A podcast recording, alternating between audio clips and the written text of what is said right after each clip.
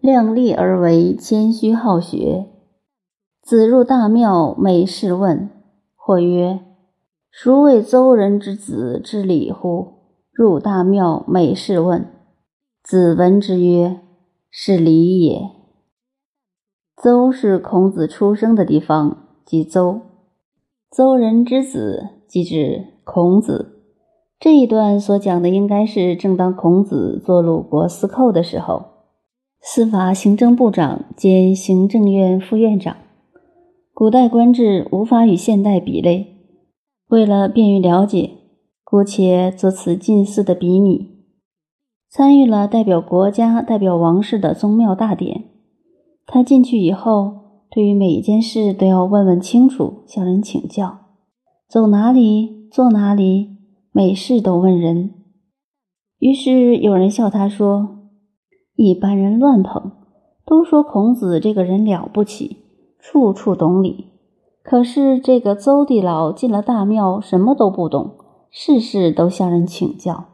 这话被孔子知道了，他说：“这就是礼啊。”以前我们提到过，假如出国到了别人的国度，风俗习惯不同，对人家的事不懂的，应该多问。到人家家里也是一样。求学问也是一样，做事也是一样，诚恳向人请教就是礼的精神，也是做人的道理。子曰：“射不主皮，为利不同科，古之道也。”射是古代传统的武功，射箭。那时的武功还没有发展到少林寺、武当派，这些是唐宋以后的事。周代的军事武功是车战的时代，最重要的武器还是拉弓射箭。武功高低的标准就看射箭的高明到什么程度，相当于现代打靶射箭的标准，在于射中了红心没有，而不问箭能否透过牛皮。每支箭射中了标的，就绝对够标准；箭能不能透过牛皮，则不做考虑。因为每个人天生的履历不同，有些人履历很强壮，他的箭不但可穿牛皮，甚而可穿过墙；有些人的箭射出去不能穿透牛皮，但他每箭都中红心，也就够标准了。这一段是说明做人做事够不够道德的标准，只问合不合正道，并不苛求他对事功成就的程度。因为没有机会给他表现，环境不对，时代不对，他也就无从表现。这有什么办法？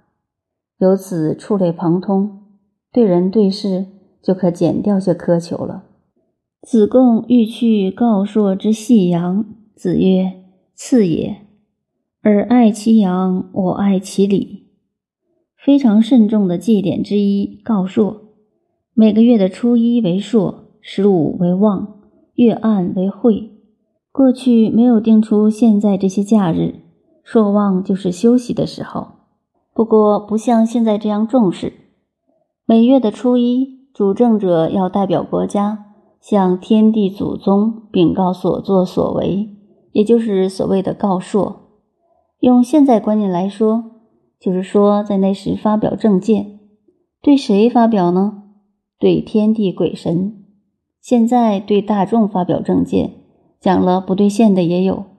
当时对天地鬼神讲的话，如不兑现，自己就害怕了，有一个看不见的力量在监视管制。所以告朔这件事也很郑重。从前告朔时一定要杀羊，到春秋战国时代，社会风气已开始衰败，这些礼仪的精神也慢慢跟着衰落变化了。所以子贡当时准备去掉告朔时候用的细羊，细羊是蒸过了的，等于现在拜拜杀了猪羊，还没有催熟就放在祭桌上，稍稍蒸一下，免得腐臭，这就是细羊。子贡当时想，拜拜就拜拜，这只羊可以省下来，所以孔子告诉子贡说：“你的主张也对，为了经济上的节省。”而不用羊也好，为了表示诚恳而不必用羊也好。不过我不主张去掉，不是为了这只羊要不要省，而是因为它代表了一种精神。固然不用象征性的东西，只要内心诚恳就可以。但现在的人真正诚恳的心意发不起来了，就必须要一件象征性的东西才能维系得住。所以你子贡爱这只羊，而我更重视这礼仪和它的精神内涵。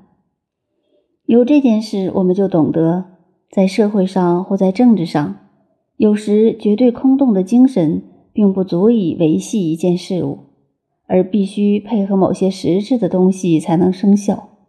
如口惠而实不至，有时候就要失败了。这里又引用孔子另外一段话，颇为感慨。子曰：“事君尽礼，人以为谄也。”这段话连起上一段来说，是说做人处事的艰难。我想大家有时也会有同感。一个人想做个忠臣，有时候也很难。对主管、对领导人尽礼，处处尽忠合理，而旁边的人会认为是拍马屁。所以孔子非常通人情世故。凡是当过长官，也当过人部下的，都有这种经验。如果自己毅力不坚定，见解不周到，受环境影响，只好变了，那么该怎么办呢？还是以礼为准，也是上面的话。而爱其羊，我爱其礼。人格还是建立在自己身上，别人尽管不了解，只看自己内心真正的成与不成。成正的建立，酒后自知。自己的见解与人格的精神，等待时间来考验，等待时间来证明，并不是他人说的那么一回事，也就心安理得了。